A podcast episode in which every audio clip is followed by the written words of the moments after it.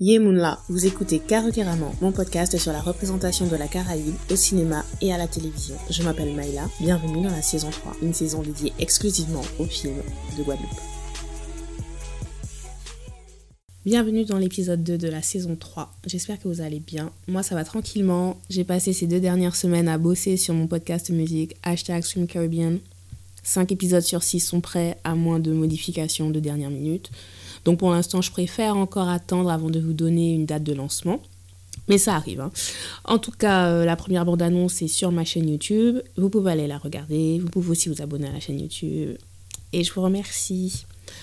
Aujourd'hui, on se retrouve avec un film qui jette le trouble dans la représentation. C'est un film qui, évidemment, était parmi les films français de ma sélection quand j'ai commencé à préparer le podcast début 2018.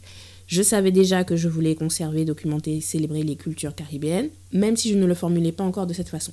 Et le fait est que je n'avais rien de positif à dire sur les films antillais que j'avais déjà vus, à part ceux de Zane Palsy.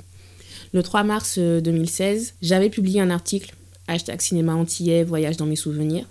Je vous mets le lien en barre de description. Mais pour résumer, je décrivais le manque de représentation des ultramarins dans le cinéma français et le malaise à regarder des films antillais faits par des antillais mais qui n'étaient pas pour les antillais. Et entre 2016 et 2022, donc vous pouvez constater que mon vocabulaire a changé.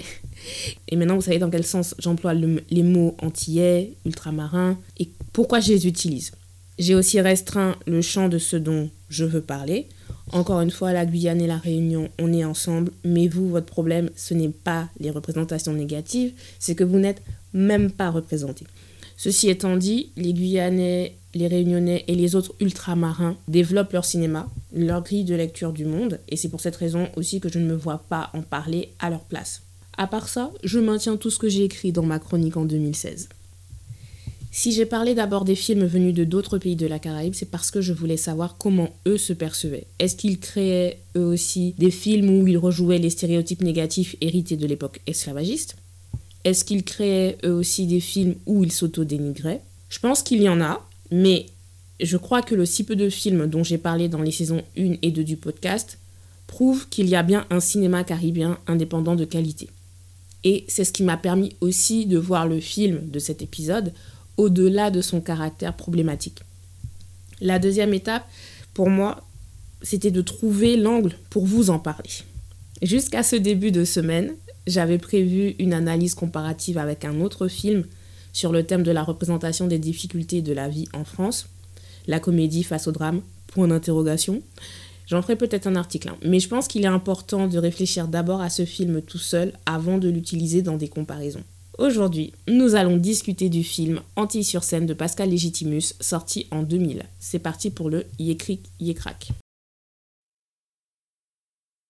Sur l'île de Marie-Galante, en Guadeloupe, la fête bat son plein à l'occasion de l'anniversaire d'Horace Sainte-Rose, maire de la ville. Sa femme Lucia et ses deux fils Manuel le Toubib et Freddy l'artiste, ainsi que tous ses amis sont présents. Deux jours plus tard, alors qu'elle est de passage à Paris, Lucia est kidnappée. Horace apprend avec stupeur qu'il ne pourra récupérer sa femme que s'il accepte de céder les terrains valides de sa commune pour la reconstruction d'un immense complexe immobilier. La famille Sainte-Rose débarque à Paris. C'est là qu'un homme, Gertrude Boissec, ancien barbouze des renseignements généraux, va mobiliser toute la communauté antillaise de la capitale afin de sauver cette famille en détresse. Alors que de son côté le commandant Herman est chargé de mener l'enquête, elle découvre un monde souterrain qui va déployer un immense élan de solidarité. Nos héros n'ont que trois jours avant la signature du contrat. Imaginez, plus d'un million de cousins et cousines de toutes les corporations, EDF, GDF, PTT, Télécom, hôpitaux, éboueurs, administration, policiers, trois points de suspension, qui partent à la recherche d'une des leurs. Ce résumé est disponible sur Unifrance. Il reflète déjà l'ambivalence des intentions de représentation. À commencer par l'affiche, dont le seul personnage est Pascal Legitimus, débraillé, endormi dans un hamac, alors qu'il n'occupe aucun des premiers rôles de l'intrigue. Il se déguise pour interpréter cinq petits rôles, mais à aucun moment il est déterminant dans l'histoire. Donc pourquoi cette affiche? Quel est le public qu'on invite à dépenser entre 6 et 9 euros pour voir un personnage dormir? Malgré un budget de 7 millions d'euros environ, Anti-sur-scène n'a même pas atteint la barre symbolique du million d'entrées. Les critiques de sites reconnus n'ont pas laissé de traces à ce sujet et les avis des internautes sont essentiellement négatifs. C'est bien pour ça que j'ai dit dans la bande-annonce de la saison 3 que le budget n'est pas un gage de qualité. Et j'ajoute que ce n'est pas un gage de réussite au box-office non plus. Donc quand je parle d'ambivalence dans les intentions, je veux dire que ce film véhiculait de nombreux stéréotypes négatifs sur les Antillais à travers lesquels les Antillais nés et élevés en France doivent naviguer au quotidien. Mais en même temps, il proposait quelques éléments positifs dans la représentation qu'on n'avait quasiment jamais vu à l'époque, qu'on ne voit toujours pas d'ailleurs. Alors, cette ambivalence note absolument rien aux stéréotypes négatifs. Et si ça se trouve, il n'y avait absolument rien d'intentionnel dans les éléments positifs. Mais en tout cas, ils sont bien là. Et je trouve important de voir comment se présente un film français sur des Antillais qui récupère un budget à 7 millions d'euros. En dehors du fait que le nom de Pascal Légitimus y soit rattaché, bien sûr. Il y a un storytelling et des clichés à connaître pour savoir si on les reproduit ou si on s'en détache. Et je fais exprès d'employer là le terme neutre de cliché parce que ce qui sera un stéréotype négatif pour certains sera un stéréotype inoffensif pour d'autres. Comme d'habitude, chacun se fait son avis. Donc là, on va reprendre chaque élément du synopsis. Sur l'île de Marie-Galante, en Guadeloupe, la fête bat son plein à l'occasion de l'anniversaire d'Horace Saint-Rose, maire de la ville. Cliché, les Antillais ne savent faire que la fête et ne bossent jamais. Élément positif, c'est pour un anniversaire, donc c'est une célébration acceptable. On a droit aussi à une localisation géographique. On ne parle pas des Antilles, on dit bien la Guadeloupe. Et en plus, il s'agit de Marie-Galante, donc on sort de la représentation limitée à Grande Terre, Basse Terre. Par contre, Horace Sainte-Rose est maire de la ville, mais de quelle ville? Capesterre de Marie-Galante, Grandbourg ou Saint-Louis hmm? Ou est-ce que c'est le président de la communauté des communes? Vous pouvez me dire que c'est du détail, j'entends, hein. mais si les films faisaient cet effort de précision, cela contribuerait à démystifier la Guadeloupe comme cette île qui n'existe que pour les besoins des touristes. Et dans le cas de ce film, c'est d'autant plus important que l'enjeu de l'intrigue est lié à une question de politique de développement. Sa femme Lucia et ses deux fils, Manuel le Toubib et Freddy l'artiste, ainsi que tous ses amis sont présents. Cliché, les femmes noires n'existent jamais par elles-mêmes. Elles sont épouses et ou mères. Manuel est Toubib, pas médecin, pas chirurgien. Toubib, il y a vraiment une étude à faire hein, sur le niveau de langage utilisé dès que le personnage est identifié comme non blanc dans les documents euh, administratifs comme les synopsis, euh, les bibles de, de séries, les bibles de films et tout ça. Vraiment, pour moi, le langage familier, c'est le premier pas pour décrédibiliser le personnage. Élément positif, c'est la famille idéale. Le papa, la maman, les deux fils, chacun avec un métier. À part la famille d'Iman dans Scam, est-ce que vous avez déjà vu dans l'audiovisuel français une famille aussi ordinaire, incarnée que par des noirs? C'est une vraie question. Répondez-moi en commentaire. Deux jours plus tard, alors qu'elle est de passage à Paris, Lucia est kidnappée, nanana. Et donc pour la récupérer, il faut des terrains, il faut qu'il cède les terrains valides de sa commune. Cliché, les Antillais sont contre le progrès. Élément positif, Horace est un politicien intègre et qui en plus a l'air d'aimer sincèrement sa femme qui est, je le rappelle, non blanche. Et je souligne au passage le fait d'avoir Laure Moutoussami dans le rôle de Lucia. J'en avais parlé dans un live en janvier euh, dans mon épisode spécial quand le cinéma caribéen marronne. Et j'en avais parlé aussi dans le live de Stargy auquel j'ai participé en mars, le Stargy Show sur Instagram, c'est le fait d'intégrer les Indo-Caribéens ou Afro-Indo-Caribéens dans les histoires, dans la représentation, sans que leur identité prête à discussion. Là, on a un exemple. Lucia, c'est l'épouse, c'est la mère. On aurait pu prendre une afro-caribéenne. Ça n'aurait rien changé à l'histoire. Donc, Laure Moutoussami, dans ce rôle écrit tel quel, c'est ça, vraiment être colorblind. Donc ensuite, on a la famille Sainte-Rose débarque à Paris. C'est là qu'un homme, Gertrude Boissec, ancien barbouze des renseignements généraux, blablabla. Bla bla. Ok, donc là, et donc on va jusqu'au bout où euh, tous les cousins et les cousines se mobilisent, bel élan de solidarité. Cliché, ancien barbouze. Un barbouze, c'est le mot familier pour désigner un agent secret. Par contre, le commandant Herman, c'est pas un flic, c'est vraiment le commandant Herman. Donc c'est un personnage qui est joué par Chantal Lobby l'une des deux seules femmes blanches de l'histoire. Et euh, le cliché par excellence, tous les Antillais d'Île-de-France se connaissent, occupent les postes les plus bas de la fonction publique, et ils sont tous, entre guillemets, cousins. Élément positif, les Antillais d'Île-de-France sont solidaires entre eux, et avec les Antillais locaux. Donc pour moi, Antilles-sur-Seine, c'est un cas d'école, dans le sens où il peut servir aux autres cinéastes ultramarins pour s'interroger sur ce qu'ils veulent montrer à l'écran, sur leurs intentions derrière la création, parce qu'au final, c'est de ça qu'il s'agit. La vision que tu as de toi-même, la valeur artistique et financière que tu donnes à cette vision. Comment Antilles sur scène représente l'identité antillaise. C'est de ça que nous parlerons dans la rubrique Carocaramon.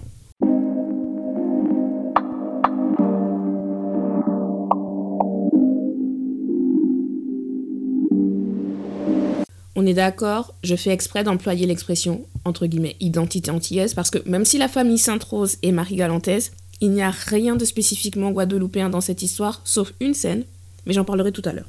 Donc tout d'abord, on va commencer par la représentation de l'identité antillaise locale. Pascal Légitimus a écrit le scénario, créé la musique et il a réalisé le film, ou pour reprendre son expression qu'il a écrite à l'écran, il a tropicalisé le film. Et c'est exactement ça. Il a pensé ce film d'un point de vue exotique, d'un point de vue tropical. Il a montré la culture antillaise à travers le filtre colonial. Sous couvert de comédie, il a repris les clichés, forcé le trait, tout en essayant d'expliquer la Guadeloupe à des personnes qui ne la connaissent pas. La séquence d'introduction correspond à l'image de la carte postale doudouiste. Nous sommes sur une route, je crois que c'est l'allée du manoir, il n'y a aucune circulation de personnes ou d'individus, puis apparaissent comme par magie deux femmes, de dos, en robe madras, qui marchent avec un panier sur la tête. Puis ensuite, elles disparaissent, elles sont remplacées par un homme qui a l'air d'avoir du mal à contrôler ses bœufs. Donc c'est la culture euh, des bœufs tyrans en Guadeloupe. On ne sait pas trop en quelle année on est, alors histoire de placer le cadre temporel, on entend l'éleveur dire à son bœuf avance Pokémon. On est donc dans une représentation d'une Guadeloupe rurale des années 2000 qui continue de fonctionner comme au début du XXe siècle. Puis, on se retrouve dans un champ de canne, sans aucun travailleur. Ensuite, on est sur la plage de sable blanc et les cocotiers avec des touristes en fond. Et donc sur cette carte postale de la plage, c'est le lieu par excellence pour incarner les Antilles, on entend une voix qui crie Poisson frais, bon poisson. On entend la voix, on ne sait pas à qui elle appartient, ni pourquoi elle est là, puisque clairement la plage est vide et c'est une zone de détente. Mais ça, c'est un rappel, je pense, que la mer est aussi un espace de travail pour les locaux. Ensuite, on a une dernière image carte postale d'un bourg de Marie-Galante en plongée, ce qui fait que les toits des maisons sont au premier plan, avec le clocher de l'église bien mis en avant parce que les mots Marie-Galante sont écrits juste en dessous, mais c'est bien la mer bleue à perte de vue en arrière-plan qui occupe la majorité de l'écran. Alors je sais que c'était fastidieux à écouter, mais je devais vous décrire chaque plan pour vous montrer l'ambivalence de la représentation. Faire un montage de différents lieux est une technique courante pour faire euh, une rapide contextualisation temporelle et géographique. Par exemple, vous voyez le Golden Gate, vous savez que vous êtes à San Francisco. Vous voyez la Tour Eiffel, vous savez que vous êtes à Paris. Vous voyez Big Ben, vous êtes à Londres. Pour la Caraïbe, cette séquence d'introduction un autre enjeu, présenter l'histoire, et ça détermine en fait si on est à travers un filtre colonial ou pas. La représentation des Antilles dans l'art a longtemps été par rapport à la nature. C'est le paradis sur Terre. La population locale était invisible. Quand la population a commencé à être représentée, c'était avec le filtre colonial, c'est-à-dire que la population était dans une posture de divertissement. Et c'est ce que propose la séquence générique d'Antilles sur scène. On voit la Guadeloupe comme une collection de beaux paysages, comme un joli décor naturel, mais où est la population locale. Ce sont des silhouettes qui traversent le décor sans qu'on sache d'où elles viennent ni où elles vont, ou ce sont juste des voix. C'est ça l'ambivalence dont je parle. Cette séquence se conforme aux attentes du regard colonial, mais elle tente, je dis bien tente, d'établir un lien avec le public antillais, mais le laisse à la marge en réalité. Et euh, le problème n'est pas d'utiliser l'approche carte postale comme introduction. La plupart des longs métrages de Guadeloupe et de Martinique le font, à commencer euh, par Ozan Palsy dans Rue Casse-Nègre. Le générique du début est un montage de véritables cartes postales, mais ce sont des cartes postales qui capturent des scènes de vie de la population. Et de mémoire, la séquence du générique du début de 30 degrés couleur de Lucien Jean-Baptiste et euh, le générique du Gang des Antillais de Jean-Claude Barny étaient plutôt bien faits aussi en termes de contextualisation temporelle et géographique. Non, en fait, le problème, c'est d'utiliser cette séquence pour marginaliser les Antillais, pour les désigner comme étant autres, mais autres par rapport à quoi et par rapport à qui. Après le générique, on passe directement à la séquence de la fête d'anniversaire d'Horace. Et là, pour chaque cliché énoncé, le film en réalité prend le contre-pied. Et encore une fois, je ne sais pas si c'était intentionnel. Par exemple, tous les personnages joués par Pascal Legitimus ont un fort accent, que personnellement je n'ai jamais entendu en Guadeloupe. Les autres personnages noirs parlent français sans changer leur voix, et la majorité a bien l'accent parisien, et ça ne change absolument rien à l'intrigue. Pour cette histoire d'accent, le paradoxe, c'est que quand on débarque en France, on nous renvoie notre accent. Donc en général, la technique de survie, c'est bien de gommer notre accent pour ne pas recevoir des moqueries. Story time. Ça devait faire un mois que je venais d'arriver en France euh, pour faire ma licence, et j'étais dans le RER e avec une connaissance de Guadeloupe. J'arrive à mon arrêt, donc je descends, et je dis un truc du genre euh, ouais je t'appelle quand je rentre ou appelle-moi quand t'es bien rentré. En tout cas, je devais prononcer des R, ça c'est sûr. Et il y avait un trio de noirs qui montaient en même temps, et euh, des noirs, euh, des jeunes comme moi. Hein. Ils ont éclaté de rire, et il y en a un qui a dit Ah, elle, elle vient de débarquer. Les portes ont eu le temps de se refermer, qu'ils riaient encore de mon accent. Et je vous raconte ça, ça s'est passé en 2005. On est en 2022, je n'ai toujours pas oublié leur rire. Donc, les humoristes qui forcent les accents, pourquoi? Qu'est-ce que ça apporte exactement à leur mise en scène? Je ne sais pas. Pourquoi utiliser l'accent comme une, entre guillemets, différence pour marginaliser les gens de leur communauté? Bon, bref. On continue sur les ambivalences. Le grand-père qui est fier de dire nous, les Antillais, nous sommes des chasseurs. Freddy, euh, le petit-fils, joué par Edouard Montout, drague toutes les jolies femmes qu'il rencontre, mais clairement, ça ne fonctionne jamais. Le cliché des Antillais qui mangent beaucoup. Docteur Manuel dit à une des invitées qu'elle est obèse, mais derrière, il lui dit aussi que son alimentation risque de lui causer un ulcère. Le cliché des Antillais qui mangent très épicé. Docteur Manuel et un autre invité font un concours de savoir qui va manger le plus de piment. L'autre abandonne au bout du deuxième. Emmanuel explique sa victoire en disant que son père lui faisait manger du piment quand il était petit. Des parents qui mettent du piment sur les doigts pour empêcher que l'enfant suce son pouce ou se ronge les ongles, j'avais entendu. Mais entraîner des enfants à manger du piment pur comme ça, mais qui fait ça? Mais non, mais c'est une vraie question. Hein. Le dernier exemple de représentation que je voulais montrer dans cette séquence-là, c'est pendant le discours de remerciement d'Horace. Il taquine son fils artiste, donc Freddy, et son fils lui répond devant tout le monde Je t'aime. Alors peut-être que ça peut vous paraître anodin, mais est-ce que vous avez déjà vu à l'écran un homme noir dire à son père, qui est noir aussi, devant témoin Je t'aime. Et personne ne se moque. Mais je vous assure que c'est une vraie question. Est-ce que vous avez d'autres scènes dans le cinéma français où le je t'aime est aussi facile entre un père noir et son fils noir? Mais de toute façon, d'une façon générale, la famille Sainte-Rose est une famille où règne l'harmonie. Ce n'est pas une famille dysfonctionnelle. À aucun moment la fidélité d'Horace est remise en question. Docteur Manuel est tellement parfait que les infirmières ont formé un fan club et qu'il sert de love interest euh, au commandant Herman pour ajouter une histoire d'amour à une intrigue qui n'en avait pas besoin. Et même Freddy, qui en apparence a l'air d'être un playboy, en réalité, cet aspect de sa personnalité n'est pas du tout exploité. Le dernier point que je voudrais mettre en avant par rapport à cette représentation de l'identité antillaise locale, mais c'est juste une remarque, hein, parce que je n'ai pas les connaissances pour argumenter, mais je n'ai pas compris les personnages euh, des blancs antagonistes, les sauveurs. Ce sont de grands propriétaires terriens qui ont de grosses difficultés financières, et c'est pour cette raison qu'ils ont besoin des terrains de Marie-Galante. Mais je n'ai pas compris ce qu'ils cultivaient, ni où ils cultivaient, en Guadeloupe ou en Martinique. Alors vous allez me dire que c'est du détail, mais encore une fois, c'est ce manque de précision qui entretient le flou sur les réalités de ce qu'est la Guadeloupe. Sans compter que, d'après ce que j'ai compris, avec les films documentaires euh, Jean de Franck Salin et euh, Guadeloupe, Terre de Rome et des Hommes de Blaise Menjiwa, les terres agricoles de Guadeloupe appartiennent en majorité aux Noirs, pas aux Blancs pays. Hein. Donc, comment le film représente-t-il l'identité antillaise locale? Il ne montre pas la population dans sa diversité. On voit juste des Noirs en train de danser, chanter et manger. On ne sait pas ce qu'ils font dans la vie, s'ils ont une famille, comment ils sont liés les uns aux autres. On ne sait pas. En alignant une série euh, de clichés tellement énormes, que c'est difficile pour le spectateur de voir que les hommes Sainte-Rose incarnent, chacun à leur manière, une représentation positive des hommes noirs. Maintenant, on passe à la représentation de l'identité antillaise francilienne. Je dis francilienne parce que la vie à Montpellier n'est pas la vie à Bordeaux, qui n'est pas la vie en Île-de-France. Bon, ce mythe de tous les Antillais euh, se connaissent.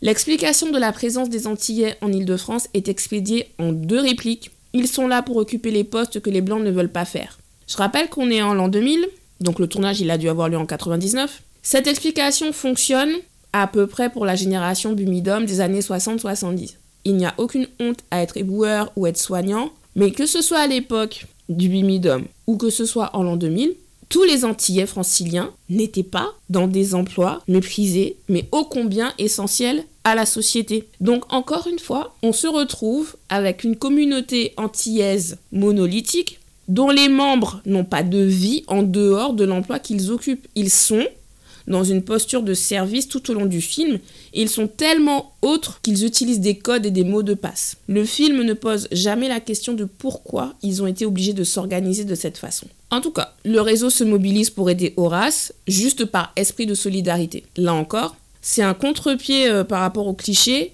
que les Antillais noirs sont incapables de se soutenir et de s'organiser. La séquence finale donne l'impression qu'il y a eu volonté de retourner les clichés sur les Antillais pour humilier les deux antagonistes blancs qui croient au quimbois et au vaudou. Alors déjà, quimbois vaudou c'est pas du tout la même chose, mais toute la mise en scène répond aux clichés attendus. Encore une fois, ce qui fait partie de la culture antillaise est ici traité comme autre par les personnages antillais eux-mêmes, et c'est pour faire rire. Mais faire rire qui? Passons. Moi, je voulais surtout vous parler d'une séquence qui se trouve en partie dans la bande-annonce, c'est le contrôle d'identité. De façon ponctuelle, le film met en scène le racisme que subissent les Antillais, mais l'ambivalence intervient encore, ce qui rend difficile la prise de position. Faut-il rire? Et si on rit, par rapport à quoi exactement? Dans cette scène qui se passe au Trocadéro, où euh, les Saintes-Roses ont rendez-vous avec Gertrude, les policiers demandent la carte de séjour. Freddy, qui est déjà à fleur de peau, sa maman a été kidnappée, hein, et il voit bien que la police n'en a rien à faire, fait la réflexion Ah, il faut une carte de séjour, même quand on est français. Le policier s'énerve.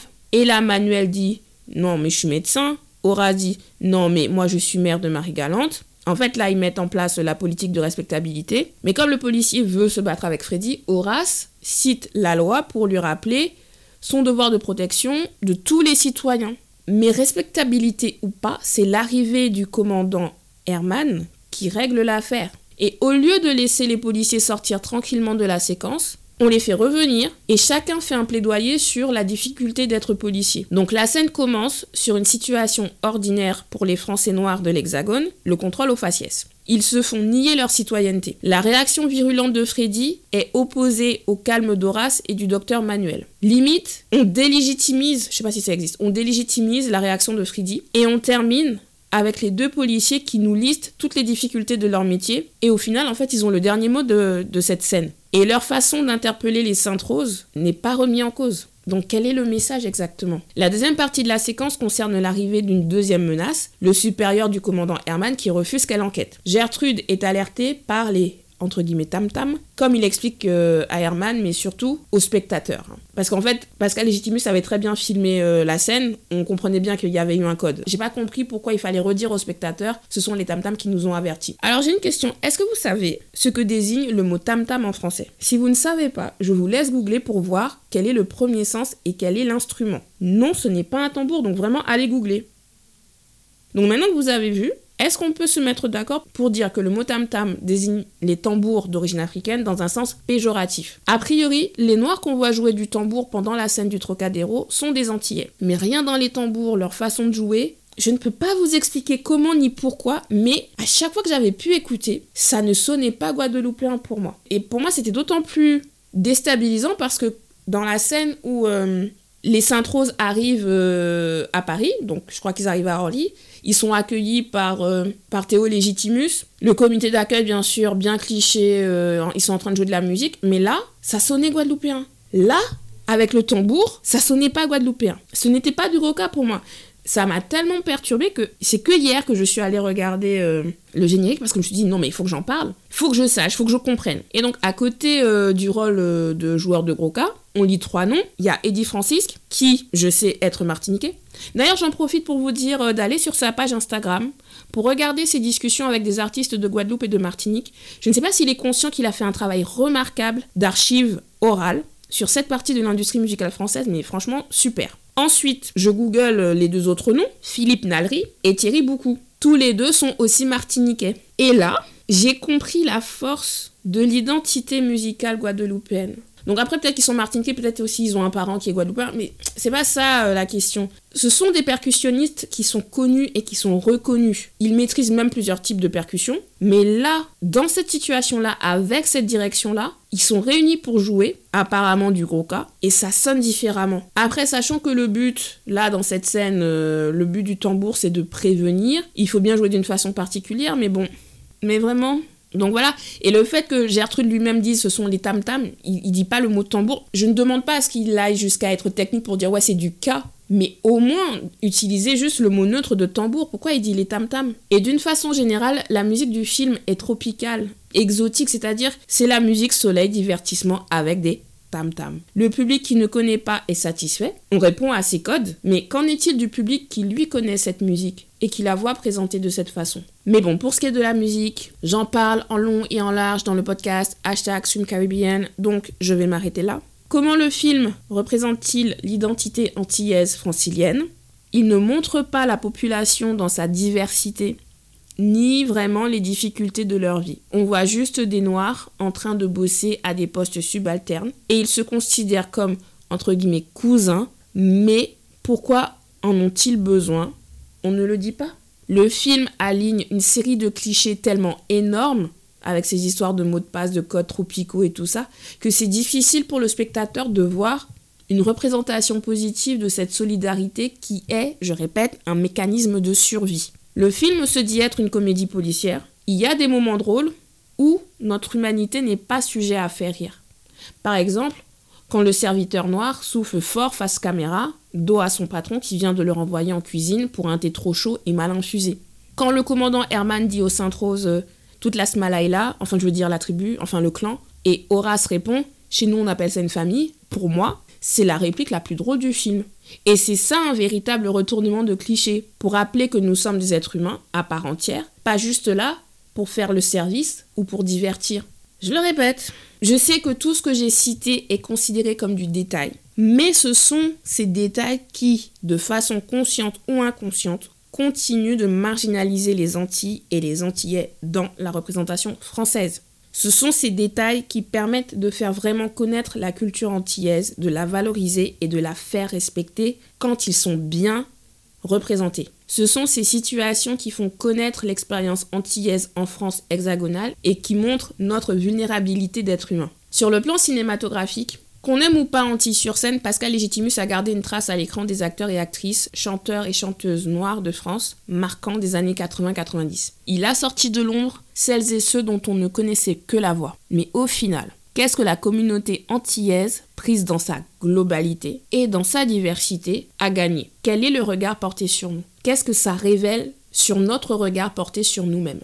Ce sont de vraies questions, hein. donc si vous voulez répondre, n'hésitez pas. Je sais que le cinéma est une industrie du divertissement. La comédie rapporte, mais vu le passé colonial de la France, les cinéastes de Guadeloupe et de Martinique ne peuvent pas encore se permettre de créer pour le plaisir de l'art. Je sais que c'est difficile, mais si ils ou elles veulent faire rire avec nos histoires, il faut toujours se poser la question est-ce qu'on rit de nous ou est-ce qu'on rit avec nous? Merci d'avoir écouté cet épisode. Abonnez-vous à ma newsletter pour suivre mon actualité. L'univers Carrément, c'est aussi un podcast littérature. Tim Tim, Boafik, un podcast musique, hashtag Caribbean. Pour les écouter et pour lire mes chroniques, rendez-vous sur carucaramon.com. Vous pouvez me contacter à l'adresse carucaramon.gmail.com et me suivre sur les réseaux sociaux Twitter, Instagram, carucaramon. Tous les liens sont disponibles dans la barre de description. Likez et partagez l'épisode pour que le podcast gagne en visibilité. On se voit à dans d'autres soleils. Tiens Béred.